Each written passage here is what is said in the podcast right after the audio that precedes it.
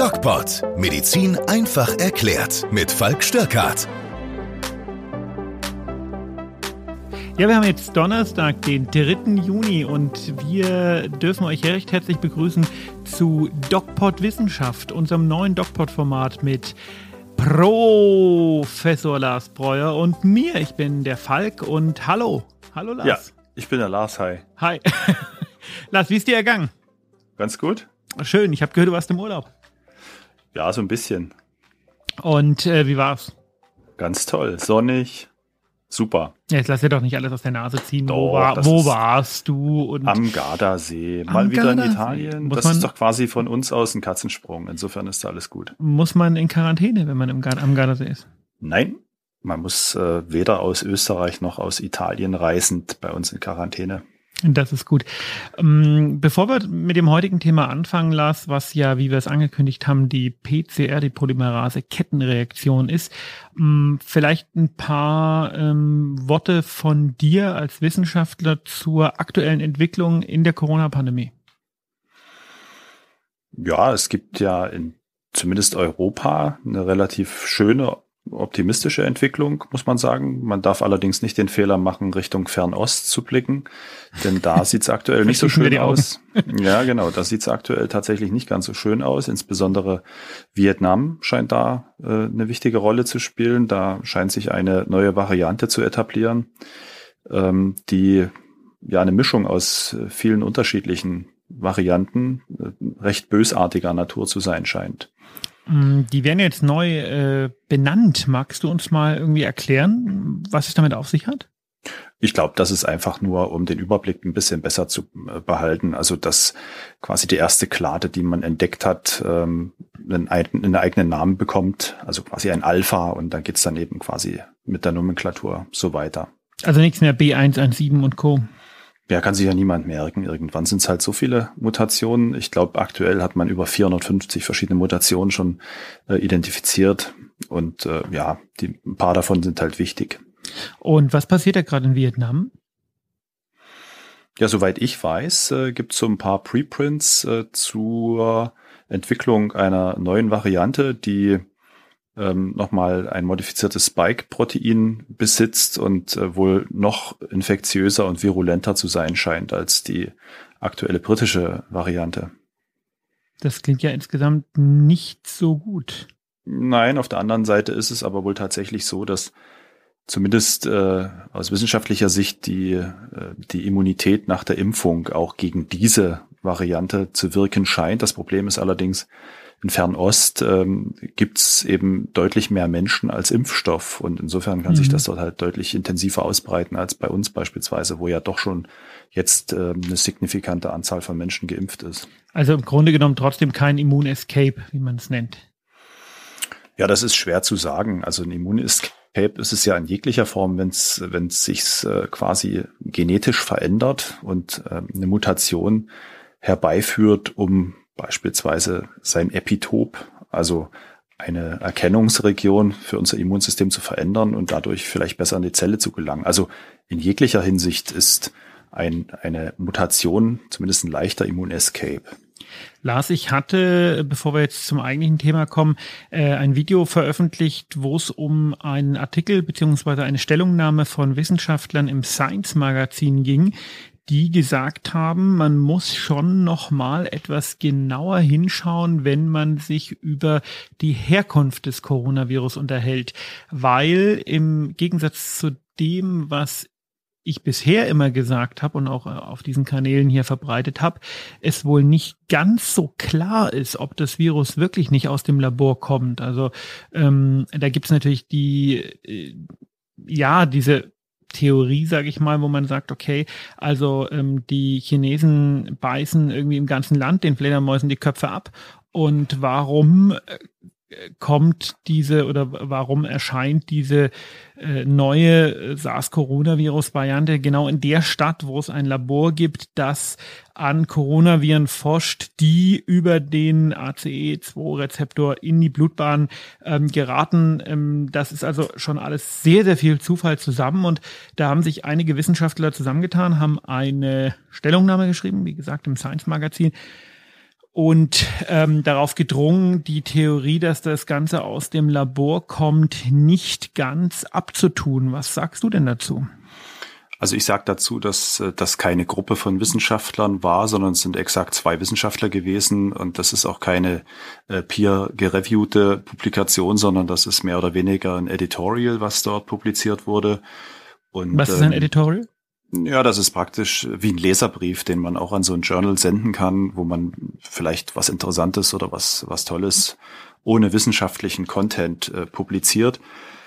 Und ähm, ich würde da sehr zurückhaltend sein äh, mit Äußerungen diesbezüglich. Abgesehen davon ist das ja keine äh, molekularbiologische oder biochemische Analyse gewesen, was da gemacht wurde, sondern das ist, ich habe das auch gelesen, sind zum Teil ähm, Geheimdienstinformationen eingeflossen, beispielsweise, dass ähm, ja die Erstbeschreiber dieses Coronavirus dort auf mysteriöse Art und Weise wohl ums Leben gekommen sein sollen oder ähm, oder plötzlich nicht mehr auffindbar waren. Also ähm, das lässt sich, sag ich mal, mit den gängigen molekularbiologischen Methoden ähm, relativ schwer nachvollziehen, ob das Virus jetzt tatsächlich einen einen ja artifiziellen Ursprung hat, also ob das jemand synthetisch erzeugt hat oder nicht. Das äh, würde ich jetzt so weit würde ich zumindest mit meinem Wissen nicht gehen wollen. Und wie gesagt, der Großteil ähm, der Menschen die sich äh, damit befassen, die sind ja auch immer noch der Meinung, äh, beziehungsweise sogar der Überzeugung, dass es eine Zoonose ist, also ein,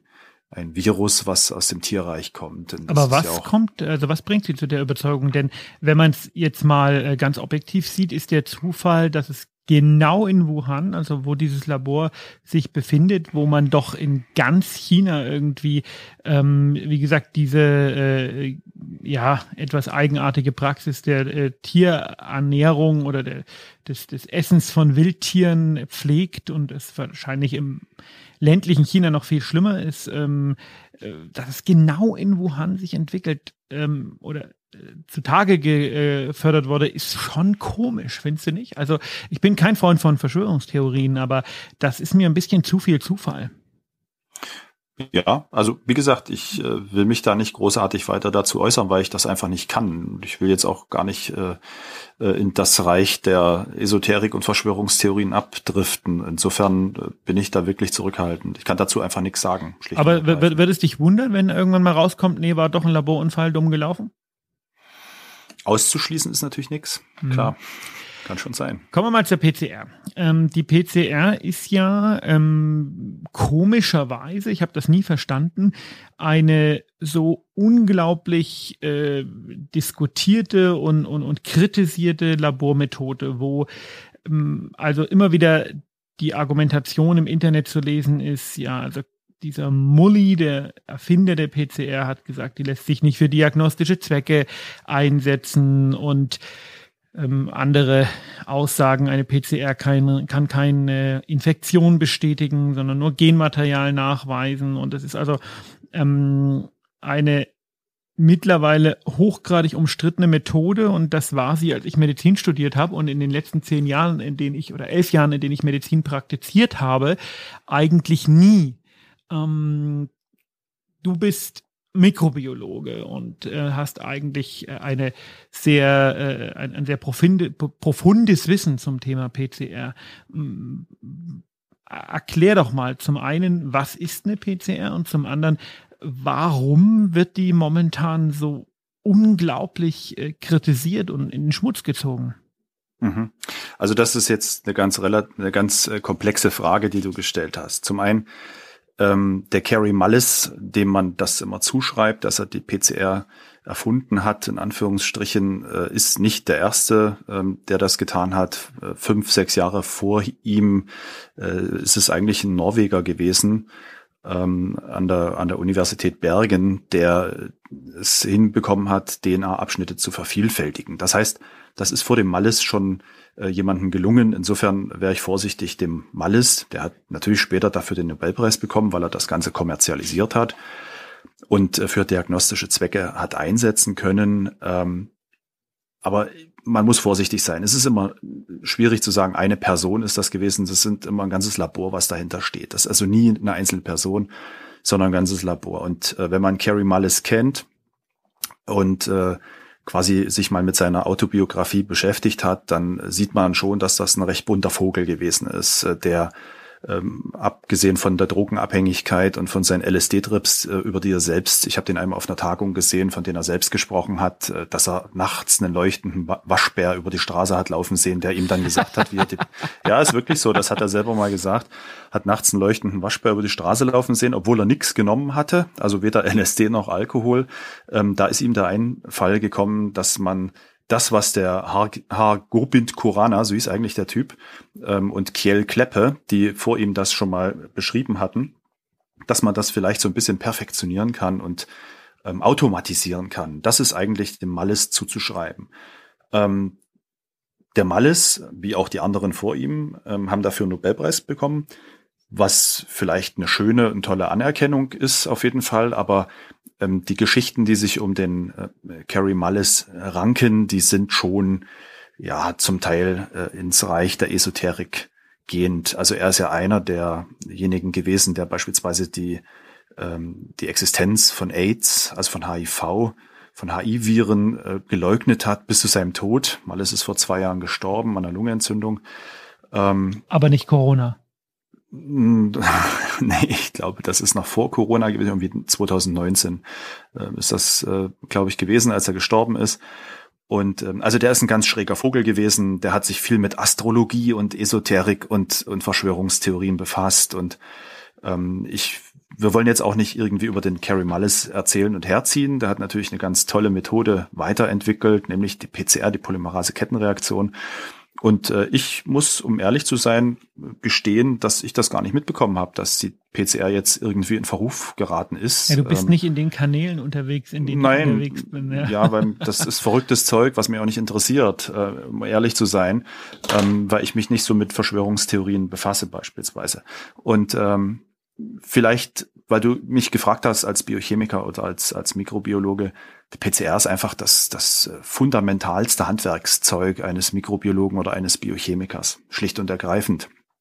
Sämtliche Diagnostik, die in jedem medizinischen Labor gefahren wird, ähm, die äh, basiert eben auf äh, der Methode der Vervielfältigung von DNA-Fragmenten.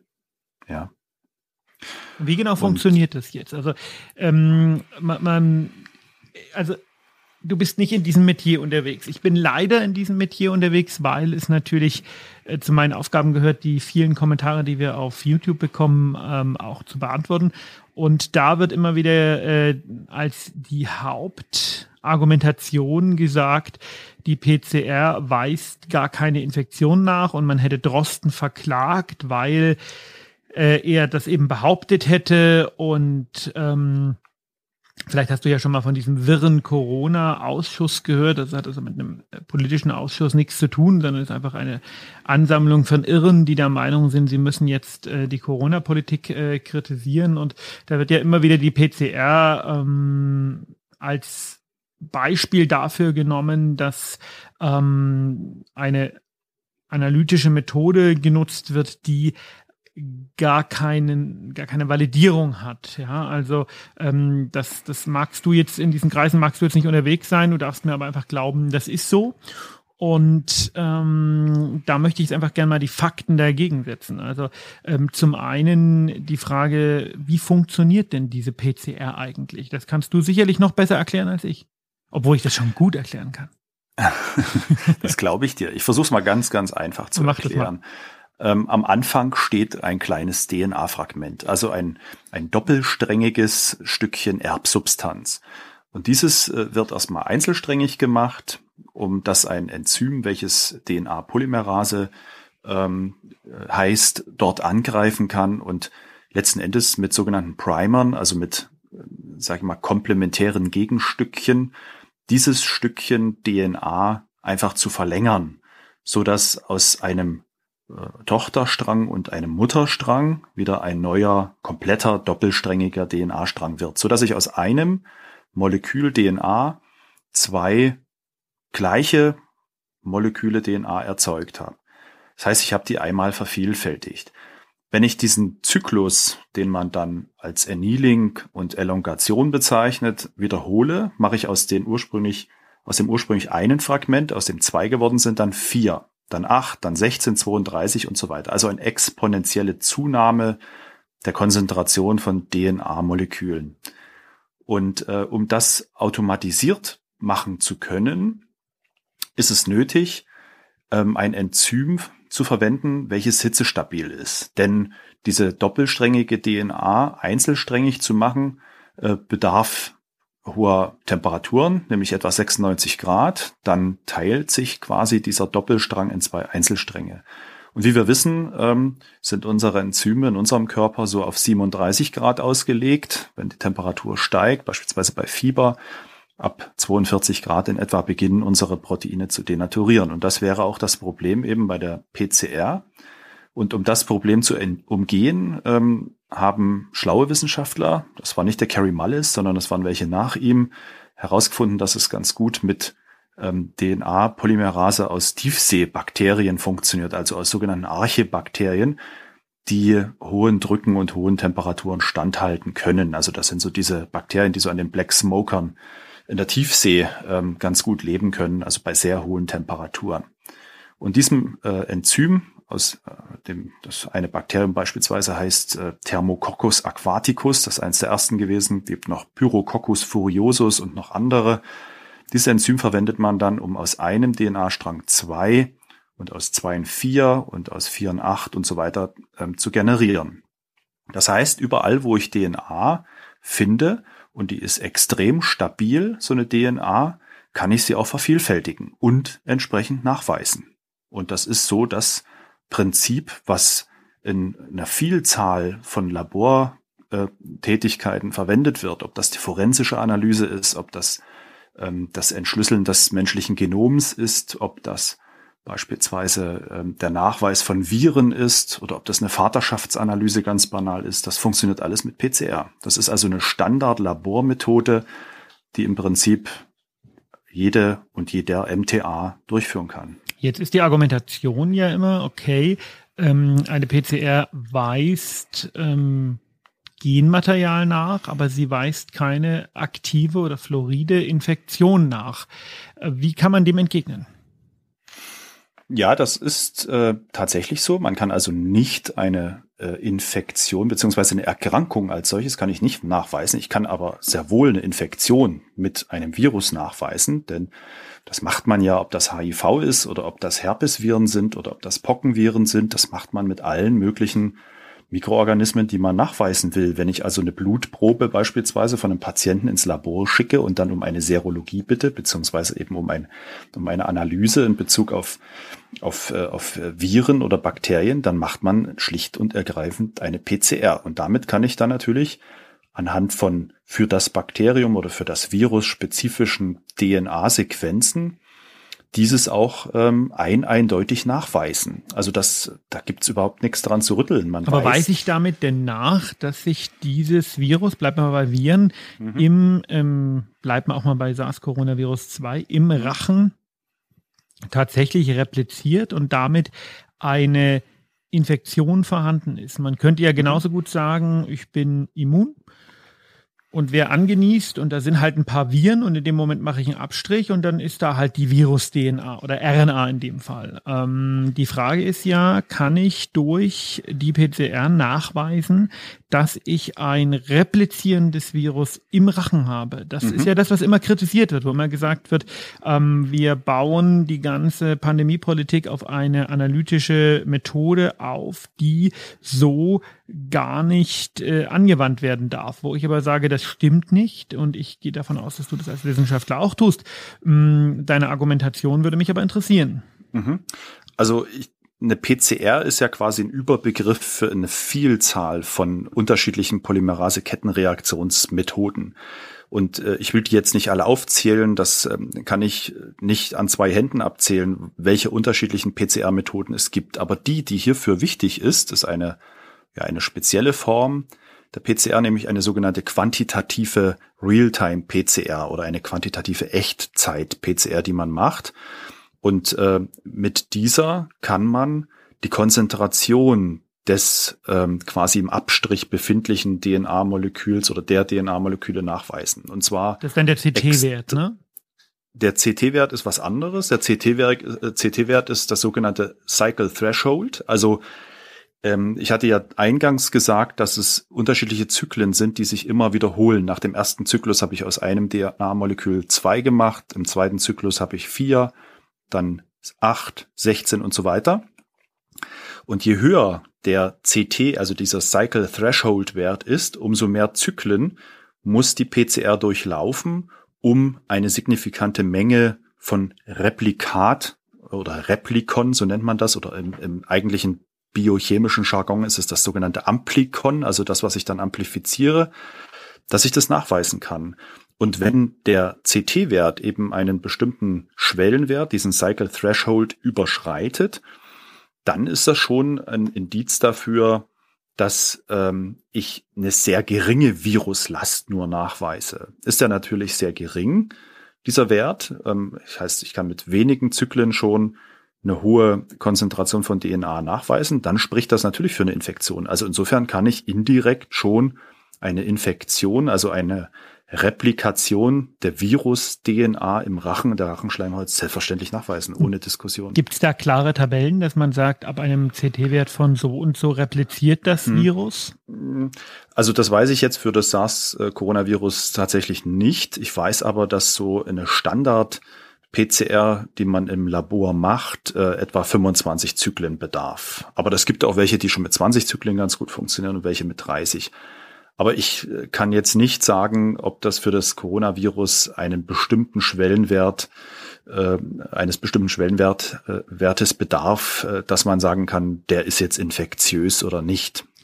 Geht ja nicht um die Infektiosität, also das ist ja nur eine sekundäre Frage. Die Frage ist ja immer wieder, um, und da müssen wir uns noch ein bisschen annähern, ähm, weist eine positive PCR. Der Patient bekommt ja lediglich zurück, ähm, positiv oder negativ. Der bekommt ja den CT-Wert in der Regel nicht zurück. Da kann der Arzt froh sein, wenn er den bekommt. Bedeutet eine positive PCR gleich oder bedeutet es eine Infektion? Hat ein Patient mit einem positiven PCR-Ergebnis eine Infektion im Sinne von replizierendes Virus im Rachen. Das heißt nicht, dass er infektiös ist. Das ist nochmal eine ganz andere Frage. Aber mhm. hat der eine Infektion? Im Grunde ja, weil es ja eine bestimmte, also mit einem Abstrich entnehme ich ja in der Rachenwand Epithelzellen, also Schleimhautzellen, in denen das Virus repliziert. Und äh, wenn ich in diesen Schleimhautzellen eben Virus-DNA in dem Fall nachweise, dann ist, hat natürlich dort schon eine Infektion stattgefunden. Ansonsten kann sich das Virus ja nicht replizieren. Wird es denn einen Test geben, der eine Infektion noch besser nachweist als die PCR? Also Zellkulturteste oder so? Naja, das ist jetzt, das ist ja auch nichts anderes. Mit einem Zellkulturtest würde man ja äh, schlussendlich auch bloß äh, quasi dann eine PCR durchführen. Also Na gut, ich kann ja, ich kann ja jetzt äh, irgendwie befallene Zellen äh, auf gesunde Zellen auftragen und sehen, ob die auch befallen werden, sozusagen. Na, das ist ein, nee, das ist ein ganz anderes Thema. Also eine Zelle, eine, eine primäre Zellkultur aus einem Abstrich zu machen, ähm, ich sag mal, wenn dir das gut gelingt, dann bist du auch wieder Nobelpreisanwärter.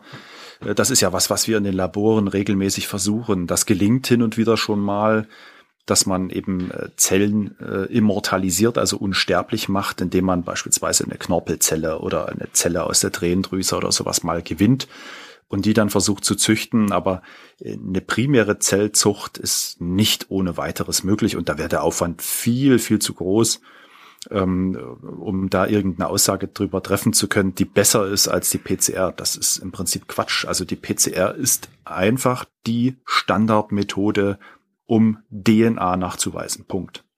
Und gleichzeitig auch nachzuweisen, dass der Patient eine Infektion hat. Ja, du willst da drauf umreiten und mir jetzt irgendwie eine Antwort entlocken. Ich ja, ja, klar, das sagen. ist ja, ja, äh, ist, ist so. ja das äh, durchaus äh, viel diskutierte und umstrittene Thema. Ja, es ist so. Und äh, genau aus dem Grund ist ja äh, bei einem Geimpften im Prinzip die Aussagekraft eines solchen Werte, äh, eines solchen Testes ähm, nicht gegeben. Das ist also, wenn ich jemanden, der zweimal geimpft ist und ähm, quasi auch Antikörpertiter nachweisbar hat, und möglicherweise äh, in der Serologie auch äh, Neutralisationstests äh, quasi hat über sich ergehen lassen, äh, bei dem dann eine PCR durchführe, ob die positiv oder negativ ist, ähm, das hat überhaupt keine Aussagekraft. Ja? Erklär das mal, warum ist das so? Naja, ich, ähm, das Immunsystem, das hatten wir ja schon beim, beim ersten Mal besprochen, haben wir so ein bisschen über das Immunsystem gesprochen. Das ist ja unglaublich komplex. Und ähm, die Immunabwehr beginnt ja schon an der Schleimhautbarriere. Und ähm, wenn das Virus, welches ja trotzdem in die Zellen eindringen können wird, weil es ja an den ACE-Rezeptor bindet, davor kann das Immunsystem äh, auch den ähm, Patienten nicht schützen, dann kann das Virus natürlich erstmal in die Zelle eindringen und sich replizieren. Das tut's auch. Und erst dann wird ja quasi das, ja, das erworbene Immunsystem in dem Fall, also die T-Zellen und die entsprechenden Antikörper, die noch im, äh, im, Blut sind, äh, erst dann werden die aktiv. Und dann kann ja eine Infektion, die quasi im Begriff ist zu beginnen, äh, im Keim erstickt werden. Aber dennoch sind die Zellen erstmal betroffen und befallen. Das heißt, du würdest jemand, der geimpft ist und PCR-positiv ist, weil er sich blöderweise hat testen lassen, ähm, dann tatsächlich auch trotzdem nicht in Quarantäne stecken. Ja, das ist schwierig zu sagen, weil wir haben ja letztes Mal auch besprochen, dass es natürlich ähm, auch bei aller, bei aller Liebe zur Impfung und äh, bei allem, was wir da besprochen haben, natürlich möglich ist, dass jemand, der geimpft ist, trotzdem eine Infektion ähm, quasi erleidet. Das ist ja bei allen möglichen äh, Impfungen so. Nehmen wir die Influenza-Impfung beispielsweise. Da kann man sich auch trotzdem wieder mit dem Influenza-Virus infizieren. Aber der Verlauf und die Symptome sind halt andere. Die Qualität ist also eine ganz andere.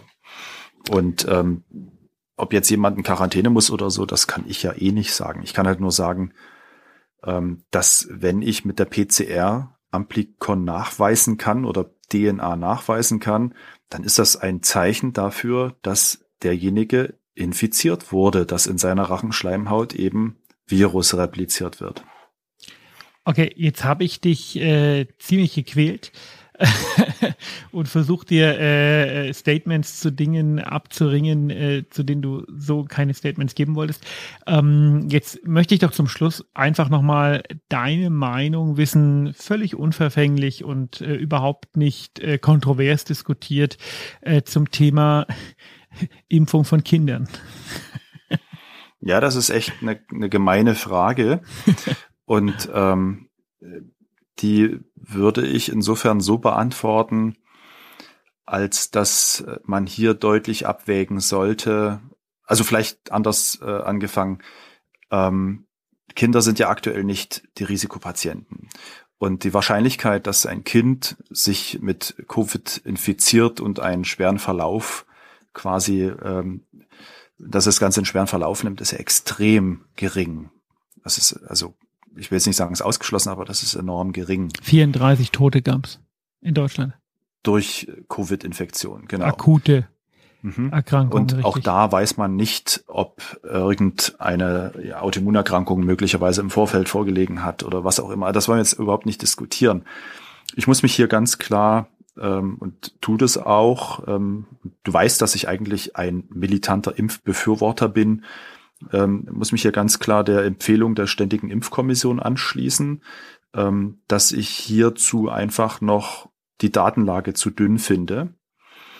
Ähm, du weißt ja, ich bin evidenzbasiert äh, unterwegs und würde hierzu gern noch klinische Studien abwarten wollen. Also wir haben ja auch mit den Erwachsenen Studien gemacht in der Größe von 25.000. Das gibt's für Kinder noch nicht. Natürlich kann man jetzt sagen, ja, in Amerika werden jetzt die Kinder schon ab 12 geimpft und man kann auch sagen. Wobei 12 halt auch keine richtigen Kinder mehr sind. Ne? Wollte ich gerade sagen, ja, man kann auch sagen, ab 12 ist man praktisch auch schon fast erwachsen oder hat den Metabolismus eines Erwachsenen. Aber ähm, ich, da bin ich einfach, also ich bin in dieser Hinsicht zurückhaltend und äh, würde der Empfehlung der Ständigen Impfkommission hier folgen, die das wirklich sehr gut und sehr äh, fundiert abgeschätzt hat und äh, tatsächlich aktuell noch keine Empfehlung gibt. Wobei man halt sagen muss, was ich immer denke und auch argumentiere, der Endpunkt, äh, der da untersucht wird, ist natürlich immer die, der Tod. Und wir wissen aber, dass Long-Covid völlig unabhängig von Erstmanifestation und Alter zehn Prozent aller Infizierten erwischt. Ja, und ähm, das ist dann schon wieder eine ganz andere äh, Datengrundlage. Wenn man sagt, man nimmt als Endpunkt eben nicht den Tod, sondern eine Long-Covid-Infektion, wird schon wieder kritisch. Ja, ich habe ja nicht gesagt, dass ich das prinzipiell ablehne. Ich habe nur gesagt, dass ich also im Gegenteil, ich bin schon Befürworter und würde mich auch freuen, wenn die Datenlage das erlaubt, dass die Ständige Impfkommission hier eine ganz klare Empfehlung äh, gibt. Und wenn das so ist, dann äh, sollte man da auch nicht zögern oder überhaupt nicht überlegen. Das ist ganz klar. Aber wir wissen ja, dass äh, das Paul-Ehrlich-Institut und die Ständige Impfkommission hier eigentlich ähm, ja quasi das Nadelöhr sind. Und das haben wir auch das letzte Mal gesagt, das ist auch gut so, dass das so streng reguliert und kontrolliert ist. Letzte Frage an dich. Ähm, Im Podcast vom Dienstag mit der Lisa habe ich eine sehr provokante These in den Raum gestellt, nämlich ähm, das Ende der Maskenpflicht gefordert. Das habe ich natürlich äh, in der Überschrift so geschrieben und im Podcast relativiert. Ich habe das Ende der Mas der FFP2-Maskenpflicht in ähm, nicht geschlossenen Räumen, also in der Öffentlichkeit gefordert, weil ich äh, zwei äh, Argumente gebracht habe, nämlich zum einen, ähm, dass FFP2-Masken trotz aller Notwendigkeit äh, einem gewissen Arbeitsschutz unterliegen, die, für den sich momentan kein Mensch interessiert. Und Punkt zwei, man ja auch tatsächlich nicht wissen kann, äh, mit was für Chemikalien die behandelt werden, weil wenn man eine neue FFP2-Maske aufsetzt, dann kriegt man ja erstmal irgendwie ähm, ja, einen kurzen Atemstillstand, weil das so nach Chemikalien riecht. Ähm, habe also provokant das Ende der Maskenpflicht gefordert. Wie siehst du das? Ja, ich weiß nicht, was für eine FFP2-Maske du aufgesetzt hast. Also meine riechen da nicht nach Chemikalien. Verdammt. Wenn du natürlich so eine 20 Cent China-Maske nimmst, klar. Ich glaube, mehr hat die KV für uns nicht übrig. die mit einem CE-Siegel, ähm, die, die riechen eigentlich nicht irgendwie furchtbar und diese ganzen wilden Theorien, die es darüber gibt, dass es Würmer an den Masken gibt. Ja, das braucht man nicht diskutieren, aber nichtsdestotrotz sind die ja chemisch behandelt, ähm, da braucht man ja nicht reden. Ja. Naja, die sind einfach sterilisiert und äh, zwar genauso wie beispielsweise eine Zahnbürste oder ein Wattestäbchen als Kosmetikartikel. Ja, aber kein Mensch putzt sich heutzutage noch die Zähne. ähm, also ich bin auch, das weißt du eigentlich von, von vornherein schon, äh, nicht ein Befürworter der FFP2-Maskenpflicht, weil die FFP2-Maske ähm, das ist eigentlich eine Feinstaubmaske und keine, keine medizinische Maske. Für die medizinischen Zwecke haben wir ja klassischerweise diesen Mund-Nasenschutz, diesen OP-Mund-Nasenschutz. Der ist dafür ausgelegt. Eine FFP2-Maske wenn sie gut funktioniert, die muss im Prinzip an die Gesichtsform angepasst sein. Derjenige darf kein Bart tragen, weil die sonst eine Leckage hat, die Maske. Und da gibt es so viele Studien und Forschungen, äh, Forschungs- äh, oder Analysen dazu, dass eben eine schlecht angebrachte FFP2-Maske und wenn man sich draußen die Leute anguckt, dann sind 50 Prozent aller Masken falsch angebracht oder aufgesetzt. Ja, mindestens mindestens, dann, dann nützen die praktisch weniger als so ein Mund-Nasenschutz. Und insofern ist, kann ich das nicht befürworten, insbesondere weil ich regelmäßig äh, durch äh, unsere, durch die Prosektur mit dem Sachgebiet Arbeitssicherheit zu tun habe, ähm, die einem dann sagen, dass äh, auch so eine Maske dann alle 20 Minuten belüftet sein soll, weil die CO2-Konzentration steigt. Und wenn man die Maske einmal falsch anfasst vorne dran, dann ist es kontaminiert und ich muss die Hände desinfizieren. Also das ist eigentlich in meinen Augen Symbolpolitik gewesen, im voreiligen Gehorsam für was auch immer äh, eine FFP2-Maskenpflicht einzuführen. Viel sinnvoller ist ähm, nach meinem Dafürhalten und auch, glaube ich, nach dem Dafürhalten der meisten Wissenschaftler diese, dieser chirurgische Mund-Nasenschutz. Denn ich meine, selbst im OP, da wo es wirklich steril ist, äh, wenn man jetzt eine viszerale Operation, also im Bauch operiert, quasi offen irgendwie die Organe freilegt, dann äh, trägt dort niemand eine FFP2-Maske, sondern die tragen eben einen OP-Mund-Nasenschutz. Und da muss ich sagen, äh, bin ich nach wie vor dafür, den sollte man beibehalten. Allerdings, äh, wenn ich jetzt draußen alleine im Park spazieren gehe oder irgendwie im Wald bin, ist das natürlich totaler Käse, das aufzusetzen. Das ist ja der Punkt. Aber, also genau. die äh, FFP2-Maskenpflicht im, in der Fußgängerzone, das ist doch lächerlich. Naja, also den Mund-Nasenschutz in der Fußgängerzone würde ich schon sagen, würde ich weiterhin befürworten. Das war ja einer der Punkte, die ich anfangs mit der, mit, äh, mit der, mit den Maßnahmen, äh, wie sie eingesetzt haben, äh, bemängelt habe, dass es in Deutschland praktisch sowas wie eine Maskenpflicht überhaupt nicht gab und bislang immer noch nicht wirklich gibt. Das prüft ja auch keiner nach. Also äh, in mhm. der Fußgängerzone, wo man ganz, ganz eng auf engem Raum äh, mit anderen Menschen sich befindet, die neben einem laufen ähm, oder sich direkt in unmittelbarem Abstand zu einem befinden, finde ich nach wie vor das, äh, diesen OP-Mund-Nasenschutz ähm, angebracht. Ich war jetzt, äh, habe ich ja eingangs gesagt, in Italien. Ähm, da muss man natürlich sagen, ich war in der Lombardei, also einem Teil von Italien, der äh, letztes Jahr sehr gelitten hat unter der äh, Corona-Pandemie. Also da hat ja quasi, kennt ja jeder jemanden aus der Familie, der gestorben ist. Und dort trägt man konsequent, die sind also sehr sensibilisiert, trägt man konsequent auch im Freien ohne Wenn und Aber eben diesen OP-Mund-Nasenschutz. Und glaubst du, dass wir den Gibt je wieder loswerden? Hm. Ja, das ist eine gute Frage. Ich denke schon, dass man den los wird, aber wenn man beispielsweise sich mal die asiatischen Länder anschaut, die haben äh, im Prinzip während der Erkältungssaison prinzipiell so einen Mund-Nasenschutz auf. Und ich denke, es wird einige Menschen individuell in Deutschland und Europa und weltweit geben, die äh, das dann nachahmen, weil selbst wenn ich jetzt zurückdenke, ich habe in der letzten äh, in der, im letzten Winter, der, während der Erkältungszeit, nicht wirklich eine Erkältung gehabt. Und in den Jahren davor hatte ich ständig irgendwie einen Schnupfen oder einen Husten oder irgendwas. Das hatte ich in dieser ja, gut, Saison ja logisch, ne? nicht. Ja klar, weil ich eine Maske auf hatte. Ja. Ja, also, und weil du dich an die Regeln gehalten hast, aber die Frage ist doch. Ähm, also FFP2-Maske, nein. OP-Mund-Nasenschutz, wenn es angebracht ist, ja. Und glaubst du, dass irgendjemand von den Politikern dann wirklich mal sagen wird, jetzt fällt die Maskenpflicht auch im Innenraum? Also ich befürchte, dass aktuell, ohne jetzt mich politisch weit aus dem Fenster lehnen zu wollen, äh, die Politiker eh nur Symbolpolitik machen, weil wir im Wahljahr sind, ja, genau. weil ja jetzt, das kann man eh nicht für bare Münze nehmen. Man muss sich einfach mal angucken, was in den anderen Ländern so ist. Und ein ähm, gutes Beispiel, was, was Covid betrifft, ist ja ähm, Israel ähm, dort fallen praktisch gerade alle Corona-Beschränkungen. Ja, gut, da fallen auch andere Sachen vom Himmel manchmal bei denen. Mhm. Das ist aber eine andere Geschichte. Aber ähm, aktuell lässt man dort alle Covid-Maßnahmen praktisch fallen. Und das wird, denke ich, bei uns auch äh, nur eine Frage der Zeit sein, dass das so kommt. Es wird hier und da immer mal endemisch kleine Cluster geben. Das ist im Prinzip das, was die gescheiten Wissenschaftler schon letztes Jahr um die Zeit gesagt haben, dass das ganze Virus irgendwann einen endemischen Verlauf nehmen wird, wie das mit jedem anderen Virus, mit jeder Durchfallerkrankung, mit jeder Grippe und so weiter ist. Das wird es immer wieder geben. Und die Frage ist, und das ist die spannende Frage, wie wird die Politik darauf reagieren? Wird man gleich wieder, weil jetzt die Inzidenz so ein bisschen wieder ansteigt, äh, völlig am Rad drehen und alles dicht machen, was nicht kausal ist, was auch zum großen Teil nicht sinnvoll ist, aber das äh, vermag ich hier nicht zu sagen. Das wollen wir auch gar nicht diskutieren. Also ich jedenfalls nicht. Also ist die epidemiologische Lage der Pandemie bei uns in Deutschland vorbei? Ich denke, dass das aktuell schon in ein endemisches äh, Prozedere übergeht. Ja, also ich würde nicht sagen, dass das Ganze noch pandemisch ist, weil na, pandemisch ist das sicher, wenn man sich die Welt anschaut, naja, aber, aber für Deutschland nicht. ist die Epidemie in Deutschland um. Das hoffe ich. Aktuell sieht alles danach aus und ich hoffe, dass es so ist. Ja, ich war heute das erste Mal in Erlangen wieder äh, im, in meinem Lieblingsrestaurant essen. Ähm, allerdings, du uns wo? Ja, das ist das Mekong. Aha. Allerdings, allerdings außen, im Außenbereich. Und alle freuen sich drauf, dass das irgendwann wieder losgeht, dass man mal wieder ein Bierchen trinken kann oder einen Kaffee irgendwo in der Fußgängerzone. Das geht jetzt, geht wieder richtig gut nach vorne. Und ich freue mich auf den Sommer. Ich bin davon überzeugt, dass wir das überstanden haben jetzt. Ich denke, das ist das äh, Wort zum Freitag.